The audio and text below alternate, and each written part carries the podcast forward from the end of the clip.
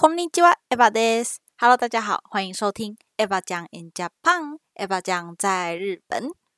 最近一段时间，有在关注日本的朋友们，在网上应该都看到了各种樱花美景的照片吧？没错，最近就是日本樱花盛开的季节。其实，在三月十四号，日本的气象厅就正式宣布了二零二一东京樱花的开花宣言。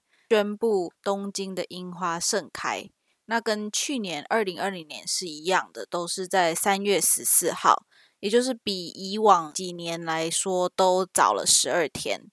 而东京的樱花呢，通常在开花之后，经过八天就会盛开，在日语中称为满开，就是汉字满开，呃，樱花满开。在上周日，也就是三月二十，日本的政府也针对首都圈一都三县，就是之前提到过的东京都、千叶县、神奈川县跟埼玉县发布的这个紧急事态宣言，也宣布解除了。那在前几集有介绍，呃，简单介绍过这个紧急事态宣言。居酒屋啊、餐厅等等这些公共场所就必须在晚上八点之前关店，而公司企业也需要适时的采取远距离办公。那虽然说因为避免疫情再度爆发，所以这四个地区的餐厅在解除宣言之后，还是需要在晚上的九点前就关店。但是呢？这个一年一度的樱花盛放的景色，还是让很多憋了几个月的民众们都纷纷外出到附近的公园啊，或者是都内的赏樱民所去赏樱。在日语中，我们把赏樱这个行为叫做 “hanami”，花见，花朵的花，看见的见。那今天想要介绍的是，呃，我们家的七叶奖，也就是远藤家 Oto 桑跟 Oka 桑的第三个孩子。也是他们唯一的女儿。七叶奖，它的名字的来历是爸爸奥托桑的名字托摩也就是汉字的智夫，智慧的智，丈夫的夫，跟妈妈 Oka 桑的名字有些方慧，嗯，芬芳的芳，恩惠的惠，智夫方慧各挑了一个字出来，就是智慧。嗯，智慧在日语的发音就是七所以七叶奖的名字是爸爸跟妈妈的汉字结合，我觉得还蛮有意思的。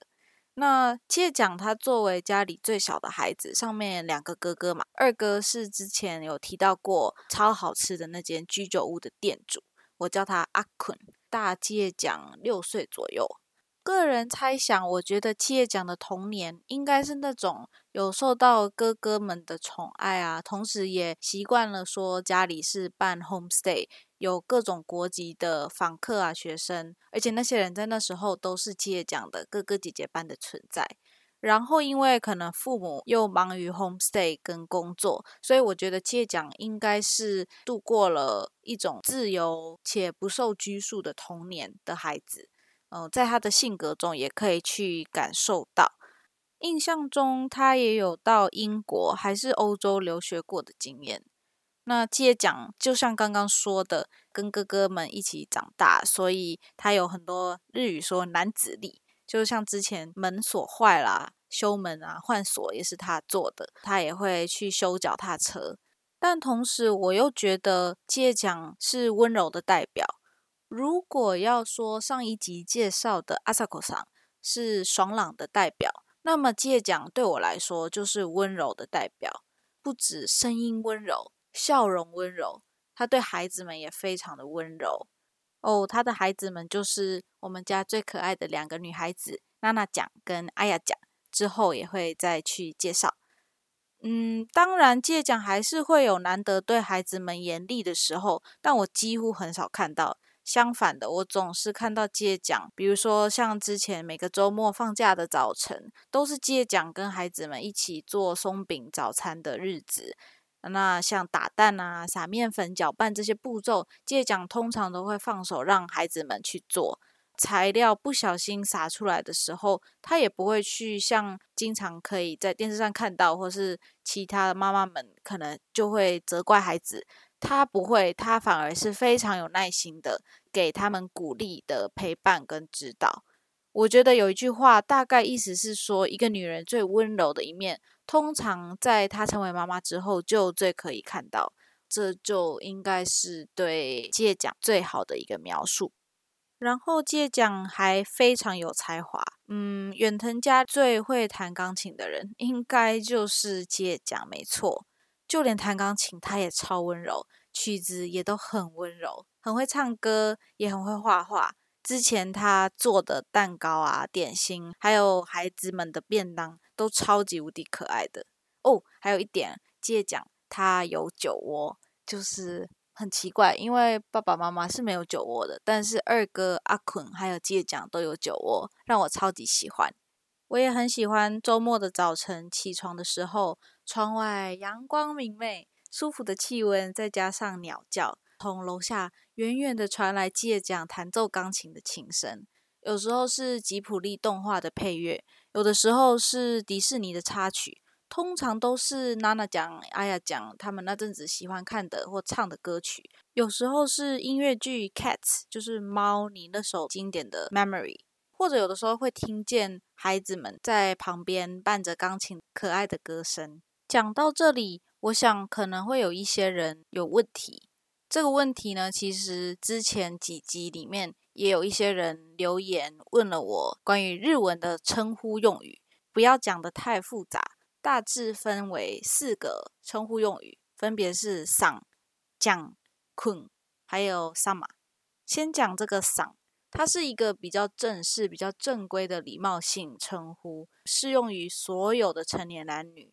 适用的范围也是最广最广，不论是男生还是女生，都可以用“嗓”来称呼不认识的人。你见到他第一次面，就可以在他的姓氏后面加上“嗓”，这个是最保险的。那男生就会翻译成先生，女生就会翻译成小姐。像比如说，如果以后你们来到远藤家，第一次见到爸爸跟妈妈，就可以说 “endo 嗓”。就是远藤先生或远藤小姐来尊称，就像刚刚说的，这是最普遍、最常见的一个称呼用语。所以不管不管男女老少，已婚还是未婚，只要加上这个“嗓”，就保证不会出错。嗯，在家属后面加上这个的话，表示稍微的亲密。像最常听见的，你们再熟悉不过的“お父さん”“お母さん”，爸爸跟妈妈也是“嗓”。 还有像，嗯，我觉得大家应该也会经常听到的，mina san，就是大家都是尊称。嗯，第二个我们要讲的就是酱，酱在我们中文我们就会打番茄酱的酱，但它其实在日语的发音是 c h a n，是抢。这个抢呢，它其实是表达亲密的一种方式，小孩啊、女生啊或宠物，或者是亲密的好朋友都可以用。大部分是用在女生身上，但有时候对男生还是可以使用的。翻译成中文的话，就会一般翻译成小什么什么，像比如说 Eva 讲，就是小 Eva 的感觉。最近也一直上新闻的福原爱，我们叫她爱讲，对不对？那它其实翻译成中文就是小爱。还有像我们之前提到的 Hoku 讲，我们家里的导盲犬，还有阿卡讲，就是日语中婴儿的意思。这些我们都会用“讲”来表示。第三个是“捆”，“捆”在汉字是君子的“君”，一般是用来称呼同辈或者是晚辈的男生。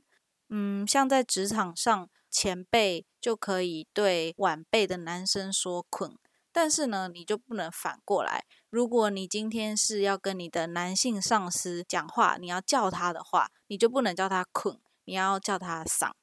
好，那最后一个就是 “sama”，它是一个特别尊敬的称呼。通常呢，会在什么场合听到这个 “sama” 呢？比如说，日本人称呼呃皇后美智子，就会叫她 “Michiko Sama”，皇后美智子殿下的感觉。还有像比如说 “Kami Sama”，也就是老天爷神的意思，就是这种特别尊称的时候，就会用 “sama”。可能听起来有一点点复杂，如果你觉得头痛的话，就只需要记得嗓就可以了。好的，那言归正传，那为什么我们叫借讲是要用讲呢？我想是因为从以前到现在来远藤家的人都是叫爸爸妈妈我卡嗓我头嗓，也就是是站在他们的立场。那父母对自己的女儿当然是叫借讲，所以我们也就跟着叫了七叶酱。好的，那时间真的是过得非常的快，十一分钟也差不多了。听到最后的你，当然是有小彩蛋的呀。这一次要分享的是基叶奖弹奏的钢琴，以及在旁边唱歌的娜娜讲、阿雅讲。至于为什么是这首歌，它背后的意思又是什么？我是在什么时候录制的？欢迎到我的文字稿去详看更多。那我们就下周末见喽，加呢，拜拜。